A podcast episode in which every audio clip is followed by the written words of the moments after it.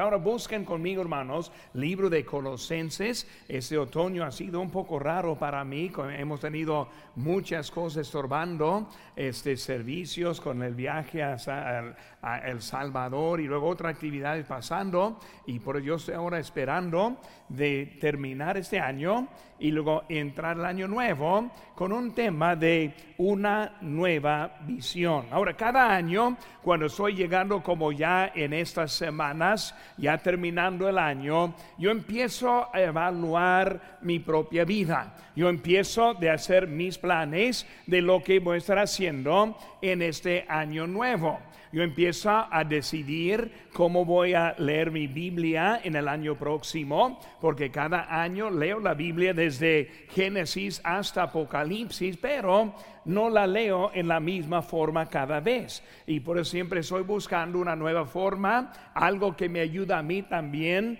de entender más de la palabra, de captar más de lo que Dios nos está diciendo, de buscar también este revelación o ayuda para nosotros, pues en nuestra iglesia también. Y por hermano, como estoy haciendo eso para mi vida, quiero estar hablando un poco también en estas semanas para ayudarnos a nosotros como iglesia ya entrando el año, porque quiero que ponga atención a lo que vamos a estar aprendiendo ahora y luego la semana próxima vamos a seguir con el mismo tema de una nueva visión y luego también entrando en enero vamos a seguir unas semanas ya con planes para este año nuevo. Por eso, hermanos, Colosenses capítulo 1, les invito a que se pongan de pie ahora. Espero que tengan en sus manos. Yo creo que veo que todos tienen sus para esta tarde. Y luego muy bueno para apuntar, recordar. Y luego cuando algo este, se dice que es algo que llama atención,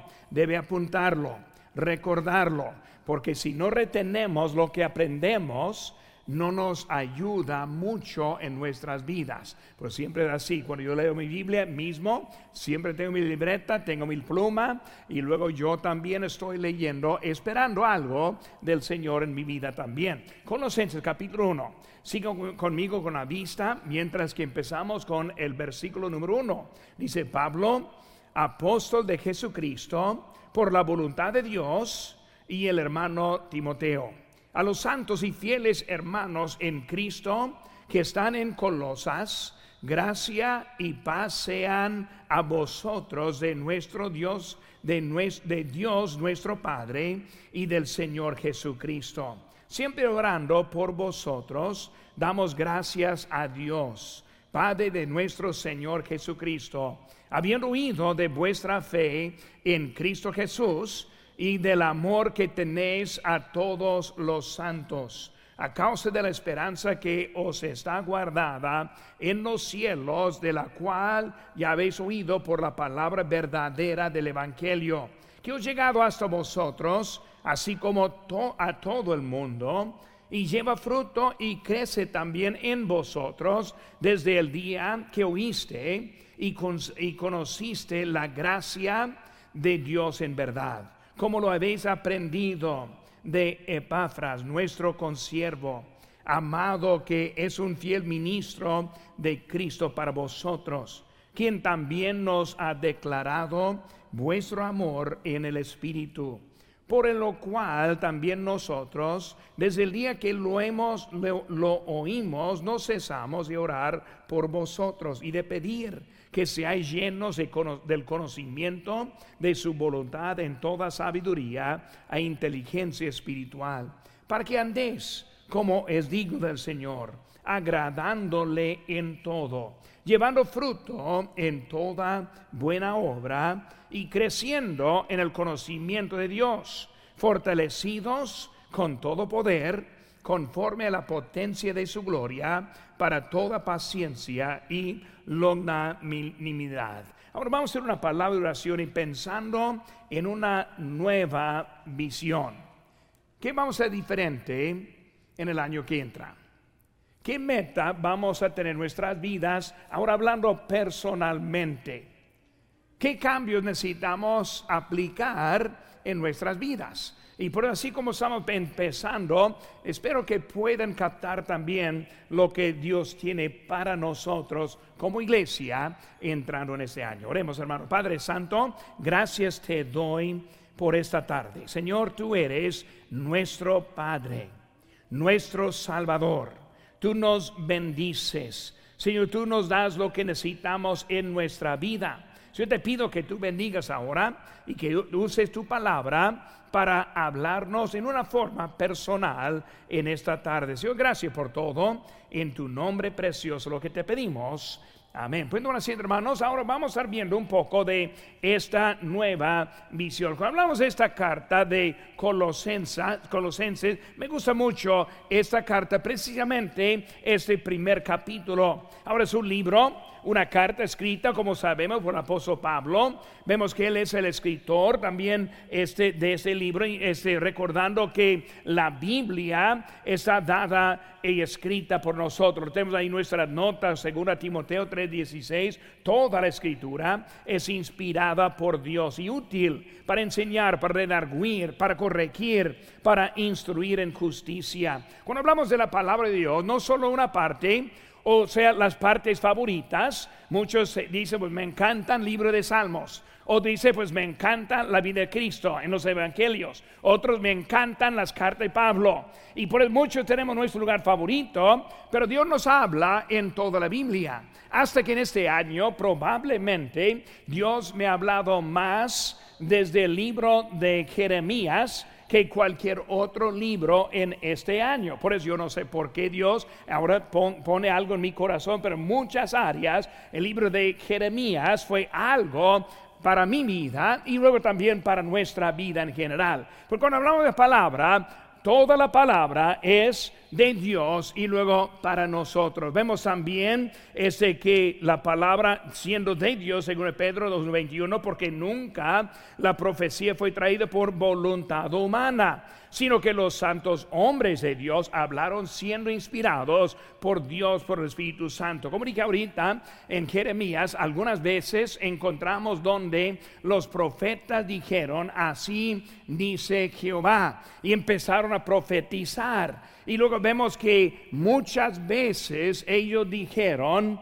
lo que ellos querían decir y no lo que Dios le había dicho. Y luego vemos hasta que una ocasión que Jeremías dijo, pues tú estás profetizando mal y luego durante ese año vas a morir. Él murió porque estuvo mintiendo diciendo así dice Jehová. Pues muy importante cuando traemos la palabra de Dios que estamos viendo lo que Dios nos está diciendo y aplicando lo que Él nos dice en nuestras vidas. Por eso vamos a estar viendo hermanos en las notas y vamos a, a poner algunas algunas maneras que podemos mejorar nuestras vidas también en este año. Número uno, vemos una visión para un mejor conocimiento. Pues cuando empezamos en esta tarde, quiero empezar hablando de un mejor conocimiento. Porque cuando hablamos de nuestras vidas, no hay ninguno de nosotros que conocemos todo. No hay ninguno que llegamos al punto de que no necesitamos conocer más.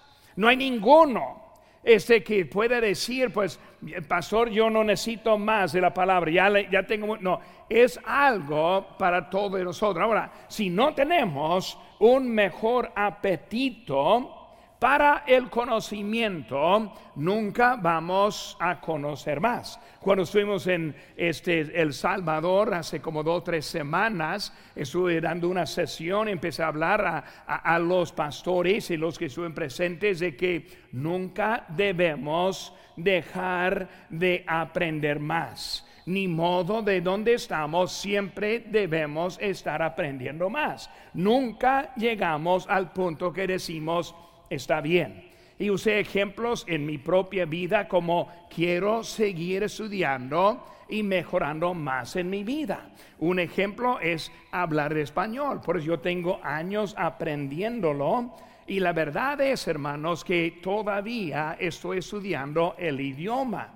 Yo cuando estoy preparando un mensaje, tengo diccionarios, tengo maneras para aprender otras formas de decir otras maneras diferentes, algo para ampliar mi manera de comunicación. Ahora, nunca estoy planeando decidir, decidir, bueno, ya no más voy a estudiar, yo voy a seguir estudiando para mejorar. La verdad es, si yo hubiera quedado aquí en los Estados Unidos, lo hubiera hecho también en el idioma de inglés porque necesitamos seguir ampliando. La comunicación como un pastor, la comunicación es de primera importancia, porque si no puedo relatar lo que Dios me está diciendo, pues no va a tener mucho efecto tampoco en nuestras vidas. Y por eso cualquier manera en nuestra vida, nunca queremos dejar de ser un estudiante.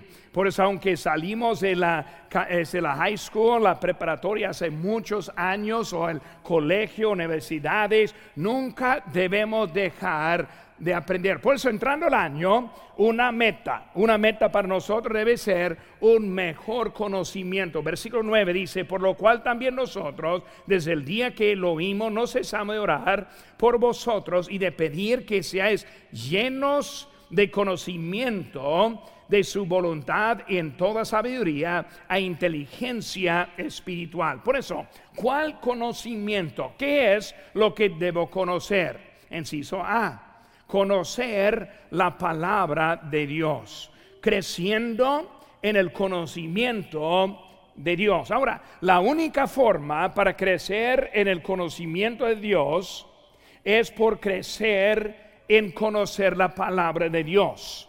Por eso, hermano, nosotros no recibimos revelación por sueños, por visiones. No recibimos este visiones por profetas que dicen así dice Jehová. Nosotros recibimos el conocimiento de la palabra de Dios. Un predicador no es un profeta. Un profeta es uno que dice, Dios me dijo, yo le digo. Un predicador dice, Dios lo dijo, yo lo explico y les digo. Pero es muy diferente la forma, pero la verdad es, el impacto debe ser igual.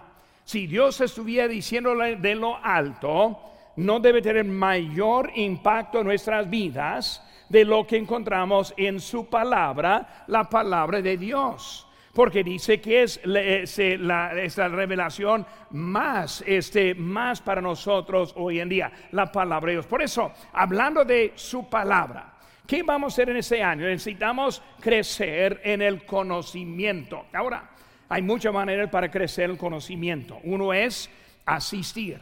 Esta tarde vamos a aprender unas cosas que nos van a ayudar. Si, si no estamos, no lo vamos a aprender. Si estamos, vamos a aprender los grupos de crecimiento. Estas últimas semanas de las lecciones que hemos este, dado a los maestros han sido para mí una de las mejores que hemos tenido. Muy buenas lecciones, muy bueno para nosotros como de la iglesia. Por eso las predicaciones, los grupos de crecimiento, todo eso es para ayudarnos en nuestro conocimiento. Y claro, pues también la lectura de la palabra de Dios. Por eso, hermanos, crece en el conocimiento de Dios por estudiar su palabra. Por eso queremos saber, no solo leer, sino también entender. Por eso es el único libro que tenemos de Dios si queremos saber más de Él, es la única forma en la que, vamos a encontrar. Por eso no existe otra manera aparte de la palabra de Dios. La Biblia es diferente porque es un libro vivo, dice ahí en Hebreos 4:12, viva, eficaz, hablando de esa palabra de Dios. ¿Qué significa eso? Significa que nos habla. Como digo, yo tengo años leyendo la Biblia, pero este año no sé por qué, pero el libro de Jeremías fue una fuente muy rica y bonita para mí leyéndolo. Yo tengo varias notas escritas en mi libreta del libro de Jeremías. Ahora, tengo quién sabe cuántas veces leyendo el libro de Jeremías, yo no sé. Pero este año más que nunca, Dios usó ese como un libro vivo palabra viva que Él quiere aplicar a mi vida en este momento. Ahora, si no estamos leyéndola, no la podemos recibir. Porque yo estoy esperando este año que entra una nueva forma para la Biblia y también recibir otra vez la palabra de Dios. Es la Biblia, es lo que nos guía. Lámpara es a mis pies tu palabra y lumbrera a mi camino. Por eso podemos leer la Biblia, pero necesitamos percibir y saber lo que dice para poder ayudarnos. Ahora, vamos a ver ahora que vamos a hacer algo en este año. Aquí detrás de mí vemos ahora una forma que vamos a leer la Biblia en este año. Nunca he puesto un enfoque muy fuerte en la lectura bíblica, pero en este año, ya llegando al final, yo voy a, hacer un desafío, un reto para leer la Biblia como iglesia. Ahora, para hacerlo más fácil, vamos a tener un tipo de como separador cada mes que vamos a estar usando. Y por eso puede leer el día indicado para poner una tacha que lo hizo y luego seguir leyendo. Ahora como yo, de vez en cuando algo estorba, algo no me impide que yo pueda leer ese día. Pues ¿qué hago yo? ¿Lo olvido? No, no lo olvido, sino que en otro día voy a leerlo para dos días. Y por siempre estoy llegando y manteniendo mi corriente, ni modo lo que va la vida en, en mi vida. Por eso una forma muy, muy práctica y muy fácil. Por eso este año vamos a estar entregando un separador como ese que ven atrás. Cada uno lo puede tener y mi ánimo es que leamos la Biblia cada mes. Ahora, lo que voy a pedir también, hay lugar ahí arriba donde puede poner su nombre. Quiero que ponga su nombre, que lo tache y luego al final que lo entregue en el centro de información. Por eso yo, ¿para qué? Pues yo les digo más a rato, pero eso vamos a estar haciendo juntos y luego vamos a ser contables. Porque si solo lo, damos la tarea, pero nunca estamos viendo quiénes están viéndolo, pues mucho menos vamos a hacer. Por eso quiero que sean responsables y por eso vamos a entregar allí. Ahora ya estoy haciendo planes de dar algunos regalos durante el año para los que están leyendo la Biblia junto conmigo. Y por eso vamos a hacer algo diferente en ese año. Puede ser adultos, jóvenes, hasta niños también podrían participar en eso también. Por eso, hablando de conocer la palabra. Ahora, no quiero que levante la mano, pero ¿cuántos hay que me pueden decir, pastor, en mi vida cristiana, por lo menos, una vez en un año he leído desde Génesis hasta Apocalipsis. No levante la mano. Si no puede decir eso, ¿por qué no? Si no puede decir eso en realidad, qué vergüenza. Es la palabra de Dios. Si no la leemos, ¿cómo vamos a pensar que vamos a saber lo que Dios quiere en nuestra vida? Por eso, en este año, el día 24, vamos a entregar los separadores para el mes de enero. Y luego otra vez, el día último, vamos a tener las separadores otra vez y hasta el siguiente semana para los que están llegando de vacaciones. Y hasta los que llegan más tarde pueden, porque como digo, puede leer, empezar dos días cada día para empezar a llegar. La verdad es que puede leer este, su Biblia por como 30 minutos cada día y leer toda la Biblia en un año. Pues si está atrasado, puede una hora.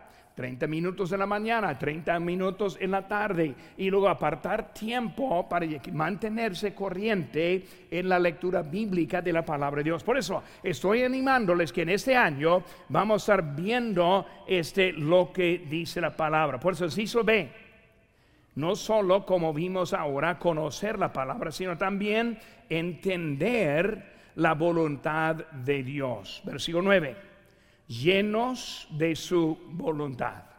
¿Cómo nos mueve Dios? O voy a decir más bien, ¿cómo debe movernos Dios? Cuando hablamos de cómo Dios debe movernos, Él debe movernos por la palabra de Dios. Por eso hay muchos, probablemente la mayoría, hacen decisiones sin tener buen consejo en su Biblia, o digo en su vida, sin tener consejo de Dios en lo que debe hacer. Por si no estamos leyendo, difícil que Dios nos puede mover, porque queremos tener entendimiento de su voluntad.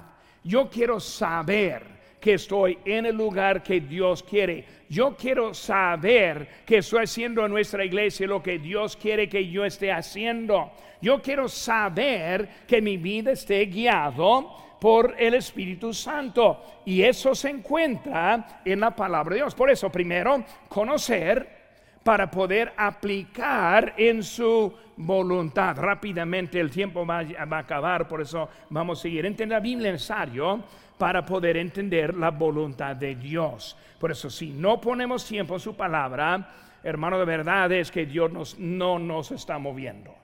Si no está leyendo la Biblia, no es Dios que está dándole dirección. Puede ser de otra forma, pero no de Dios. Porque Dios va a usar su palabra. Y luego, hermano, yo podría ahora enseñarle en los pasos de mi vida donde yo he hecho cambios, incluso, incluso, incluso aquí a Lancaster, donde Dios usó su palabra para confirmar su dirección en mi propia vida. ¿Por qué necesito eso? Porque, hermano, nunca está fácil nada. Siempre todo es difícil. Y si no está confirmado de la voluntad de Dios, muy fácil soltar huir y dejar lo que uno está haciendo. Muy fácil dejar la iglesia y luego ir al mundo otra vez cuando no está aquí por la palabra de Dios. Por eso, cuando estamos en la palabra de Dios, su conocimiento, encontramos su voluntad, cuando todo empieza difícil, podemos mantenernos recordando que fue Dios quien nos puso en donde estemos. Hermanos, eso se aplica hasta en servir en la iglesia. Porque ni modo donde está sirviendo va a llegar momentos que no va a dejar seguir adelante, no va a querer seguir adelante. Y por eso si no quiere seguir, cuando sepan que es Dios que está poniéndonos aquí, eso nos va a motivar en nuestra vida de servicio a Dios. Por si queremos saber su voluntad y la única forma es por la palabra de Dios. Debe, debemos querer entender la voluntad de Dios. ¿Por qué? Porque debo querer saber la voluntad de Dios. Número uno, porque la voluntad de Dios será hecha. Será hecha. Hermanos, voluntad de Dios, no su voluntad. Voluntad de Dios, no su deseo, su querer la voluntad de Dios será hecha. Pero Dios va a hacer cosas en nuestras vidas, en nuestra iglesia. Y Él va a querer usar y luego involucrar más de nosotros en lo que es su voluntad. Por ejemplo, si estamos saliendo el sábado a ganar almas, a dejar tratados, y luego alguien llega porque su tratado fue dejado en esa puerta, ¿Saben qué, hermanos? Era su trabajo, su esfuerzo para hacer la voluntad de Dios en esa persona.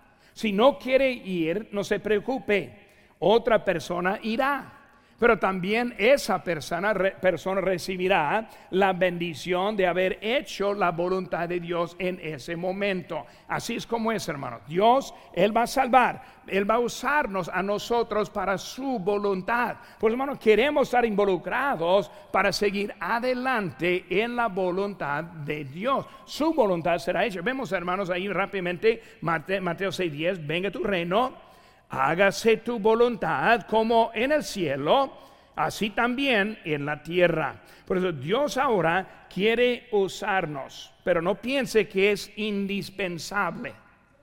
No es indispensable. Yo como pastor, como misionero, yo aprendí hace muchos años, no soy dispensable. Dios puede poner cualquier persona donde yo fui, pero yo fui.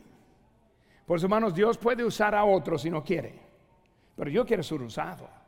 Yo quiero que Dios me use a mí en lo que es su obra. Por eso, la voluntad de Dios. Queremos encontrar la voluntad de Dios en nuestras vidas. Número dos, primero una visión para mejor conocimiento. Número dos, una visión para un mejor crecimiento. Versículo 10 para que andéis como es digno del Señor, agradándole en todo, llevando fruto en toda buena obra y creciendo en el conocimiento de Dios. Ahora vemos, hermano, para que andemos para que andéis como es digno del Señor, agradándole en todo. Por eso hablando de crecimiento. Una persona que apenas recibe a Cristo es una persona que no sabe hacer mucho. No sabe lo que debe hacer en esta vida. Solo ve la salvación, solo ve eh, su propia necesidad. No sabe mucho. Porque nosotros estamos andando como somos dignos. ¿Qué significa eso? Significa vivir en obediencia. Es por eso estamos aquí en esta tarde. Queremos obedecer a Dios. Si hay un grupo, si hay un grupo que sea mejor en obediencia que este grupo, dudo que haya. Porque nosotros aquí estamos en este miércoles, no en la casa, como yo siempre digo, en la hamaca, ¿verdad? No estamos en la casa, no estamos con la televisión prendida, sino estamos en la casa ellos aprendiendo. Por eso cuando hablamos de nuestra vida ahora, es para crecer. Aquí es el grupo que quiere crecer, dice, llevando fruto en toda buena obra. Cuando hablamos de prosperidad, una palabra que de vez en cuando se oye hasta en iglesias, pero uno define la prosperidad por la buena vida. Ahí falta la palabra vida, por la buena vida. ¿Qué significa? Buena casa, buen automóvil, buena ropa, tener en abundancia, no tener necesidad. Cuando hablamos de prosperidad, va a la mesa espera tener suficiente para terminar antes que se acabe la comida. Prosperidad. Prosperidad significa que no hay necesidad. Es como el mundo piensa en la palabra de la prosperidad, pero para nosotros vemos que es algo diferente. Por eso cuando unos predican que Dios, Él promete pura prosperidad a los creyentes, Estoy leyendo un libro ahora que ese autor siempre está bien este, atorados en las bendiciones de Dios. Y él piensa pues que siempre hay bendiciones. Pero saben que hermanos, siempre no hay. No siempre hay bendiciones como nosotros pensamos en nuestra vida.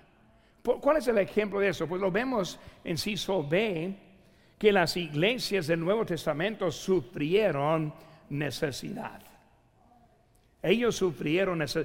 Si vamos a decir que cada creyente debe ser bendecido económicamente, este, con salud, ningún problema, sus hijos, cada uno exactamente bien, no estamos viendo lo que dice la Biblia. Porque si fuera así, vemos algo diferente en su, en su palabra. Dice la Biblia acerca de las iglesias en Macedonia. Use esta frase, grande prueba de tribulación. Segunda frase, profunda pobreza. número tres, tercera frase, padecemos juntamente con Él. Esas frases significa que no hay prosperidad en nuestro sentido. Aquí es la clave. Sí hay prosperidad. Y sí hay prosperidad para nosotros. La diferencia es que nuestra prosperidad no viene de la definición del mundo. Por eso, ¿cómo vemos en el mundo en su prosperidad? Pues vemos los que tienen todo. Ellos tienen casas y dinero y millonarios y casotas y carros del año. ¿Y qué vemos con ellos? Pues vemos cada semana unos suicidándose, otros endrogándose, no vemos felicidad en la vida de aquellas personas. Ahora, algunos y otros sí, pero por la gran mayoría ese dinero no compra la felicidad, solamente compra las cosas que quieren tener. La verdad es que lo más que tenemos, lo más complicada es la vida que tenemos también. Lo más que tenemos, lo más difícil mantener lo que tenemos. Y por eso cuando vemos lo que era esa iglesia, padecieron, pero cuando habló de su grande prueba de tribulación, profunda pobreza, también vemos la, la frase que abundó en el gran gozo y su generosidad. Una iglesia con pobreza profunda era una iglesia generosa. ¿Saben qué, hermano? Cuando nosotros empezamos a, a, creer cómo vivir en Cristo, una cosa que pasa es que empezamos a ser generosos. Dios cambia lo que nos hace gozoso. En vez de estar en luto cada vez que pasa la canasta de la ofrenda, empezamos a esperar la canasta de la ofrenda.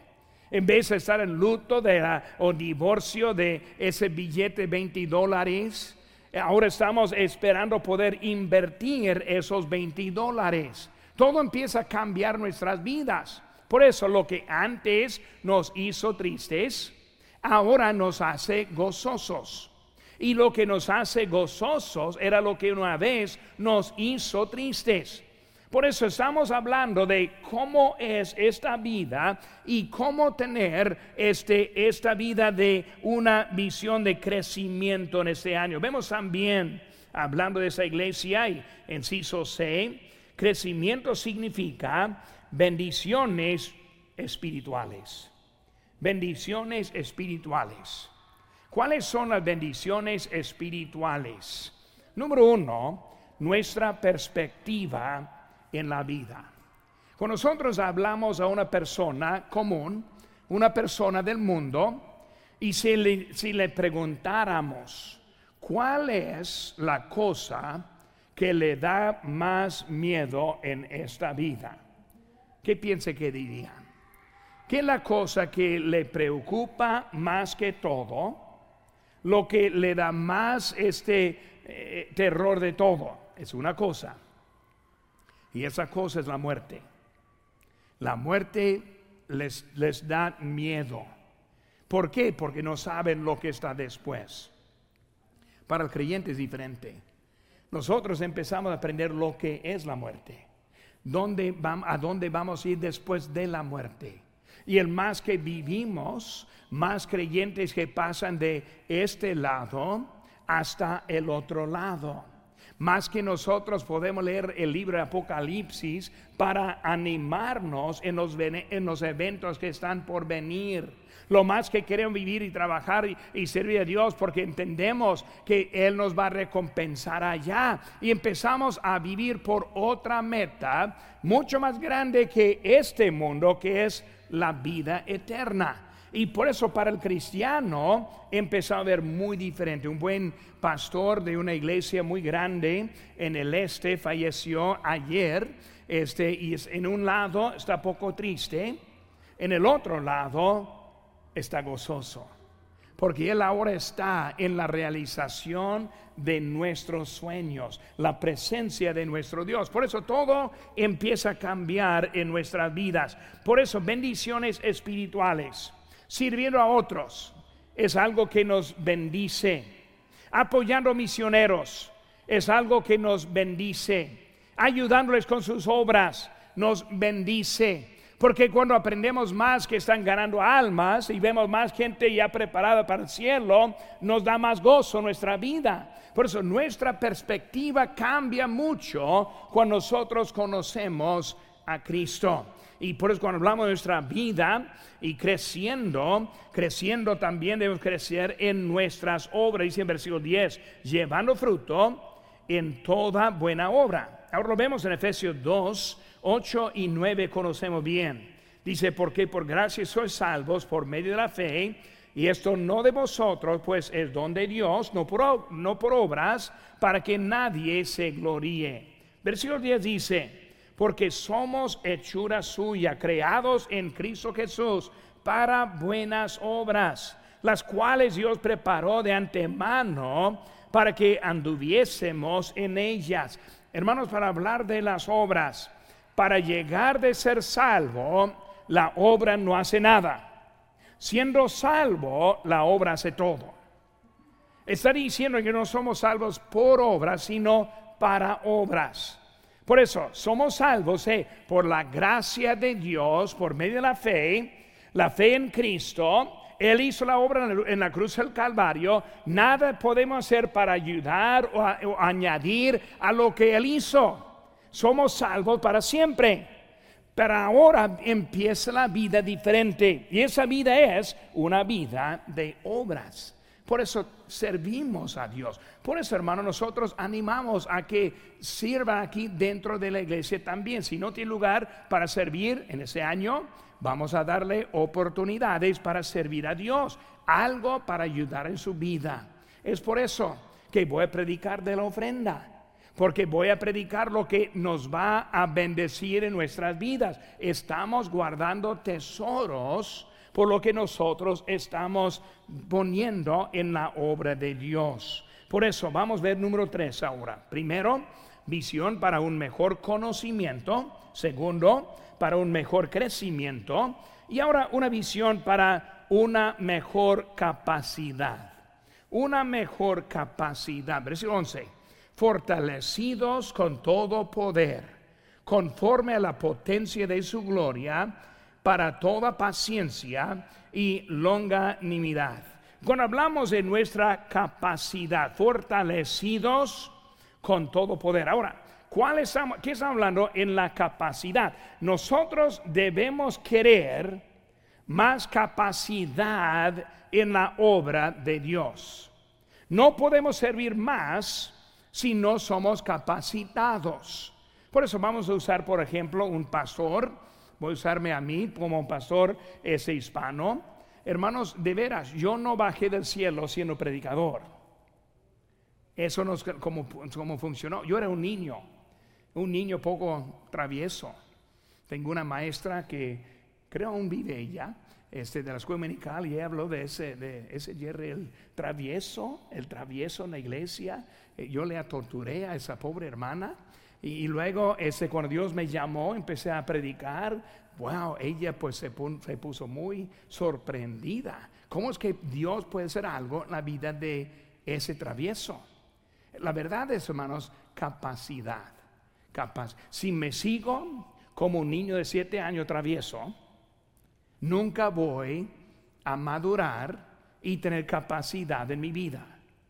Si seguimos con los mismos vicios, vicios no solo drogas, alcohol, vicios son mucho más cosas que controlan a su vida. Si quieres seguir así como travieso, nunca vamos a tener la capacidad de la vida que necesita. Porque cuando hablamos ahora de una visión, yo quiero entrar ese año para capacitarme más para la obra de Dios. Ahora, mi tiempo está acabando, pero voy a terminar con tres ideas. Número uno, tres este, maneras. Número uno es, inciso A, es todo poder. Todo poder. Está hablando ahora, apóstol, fortalecidos con todo poder. Por eso, su debilidad tiene el poder para sobre ganar en esa debilidad. No más necesita conectarse a Dios quien le puede ayudar. Vamos a hablar, por ejemplo, en esta tarde. Vamos a decir que tal vez está alguien aquí que tiene una debilidad este, de hablar con disparates. Ahora yo dudo que hay, pero vamos a usar eso, por ejemplo. Ahora, si tiene esa debilidad difícil de hablar sin un disparate. Bueno, ahora en este servicio no he escuchado a ninguno hablando con malas palabras. Todos entramos hablando, portándonos bien. Lo que es su debilidad no está haciendo en esta hora. Lo que sea no lo está haciendo en esta hora. Por eso, esta hora en la casa de Dios le dio poder para no hacer esa debilidad, en otra palabra, su pecado personal, porque estamos aquí apoyándonos. Pues que necesitamos buscar el poder de Dios en cada aspecto en nuestras vidas. Necesitamos hacernos responsables. Hay jóvenes que han llegado a mí, pastor, aquí es mi debilidad, necesito ayuda. Y yo les ayudo. Pero la cosa muchas veces queremos como negar y esconder. Y luego empezar a decir, no, pues pastor, no, no es mucho y no afecta a nadie, yo estoy bien y todo está... No, no está capacitándose porque está viviendo como ese niño travieso. Por si queremos capacitarnos, tenemos que dejar esas cosas y empezar a vivir pegado al Señor. Por eso necesita hacerse responsable en su vida. Todo poder. Segundo, si, se ve, conforme a la potencia de Dios. Por eso, el poder no es nuestro, el poder es de Dios. La habilidad no es nuestra, la habilidad es de Dios. La capacidad que buscamos no es nuestra, sino es capacidad de Dios. Por eso, cuando nosotros aprendamos que yo no puedo, más pronto vamos a aprender que si puedo en Cristo, todo lo puedo en Cristo que me fortalece. Por eso estamos hablando de cómo es que podemos capacitarnos en este año. Primero comienza madurando y luego aplicando ese poder a nosotros. Hizo C. Para toda paciencia y longanimidad. Paciencia y longanimidad. Cuando hablamos de paciencia, paciencia para esperar el cambio, paciencia para seguir siendo responsable, paciencia para dejar y permitir que Dios haga el cambio en la vida para poder capacitarnos. Por eso, por ejemplo, yo soy un pastor hispano y tengo muchos años ahora desde que yo era ese niño travieso. Muchos años desde que prediqué mi primer mensaje. Muchos años desde que inicié mi primera iglesia. Por eso, en cada paso hay capacidad en mi vida porque estoy siguiendo en lo que Dios tiene para mí en mi vida. Eso no es distinto para un pastor de tiempo completo. Es distinto para un cristiano. ¿Cuál es mi meta para mis hijos? Muchos tienen metas para sus hijos. Y si yo, dijera cuál es mi meta, para mis hijos de la carne, mis hijos físicos. La meta para ellos es que sean cristianos verdaderos. Si sirven con tiempo completo o no, para mí es, segundo. Número uno, que sean cristianos, que aman a Dios, que crecen, que sus vidas se maduran. Cuando habla de nuestra iglesia, ¿cuál es mi meta? Igual, igual. Que sean cristianos verdaderos, madurando en sus vidas y siguiendo adelante. hizo de la capacidad de dar gracias a Dios. Versículo 12. Con gozo, dando gracias al Padre que nos hizo aptos para participar en la herencia de los santos en los dando gracias al Padre. ¿Cómo es capacidad de dar gracias? Capacidad de dar gracias, aunque tal vez no es nuestra voluntad. Tal vez que estamos en una prueba. Tal vez cuando estamos sufriendo. Tal vez cuando la salud no va bien. Tal vez cuando está con problemas en su familia. Dando gracias. Señor, no sé por qué.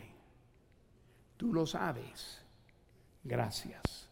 Gracias por ello. Por eso, este año, una nueva visión. Hemos pasado en ese momento conocimiento, crecimiento y capacidad. Ahora, la semana próxima vamos a seguir con otros aspectos en este año, una visión que nos va a ayudar. Ahora estoy, esperando que después de ver ese separador, que ya está haciendo planes de tomarlo. Y ahora si está aquí el día 24, va a tener hace una semana para adelantarse si quiere. Puede empezar a leerlo el día 24 y luego ya estar adelantándose entrando el año.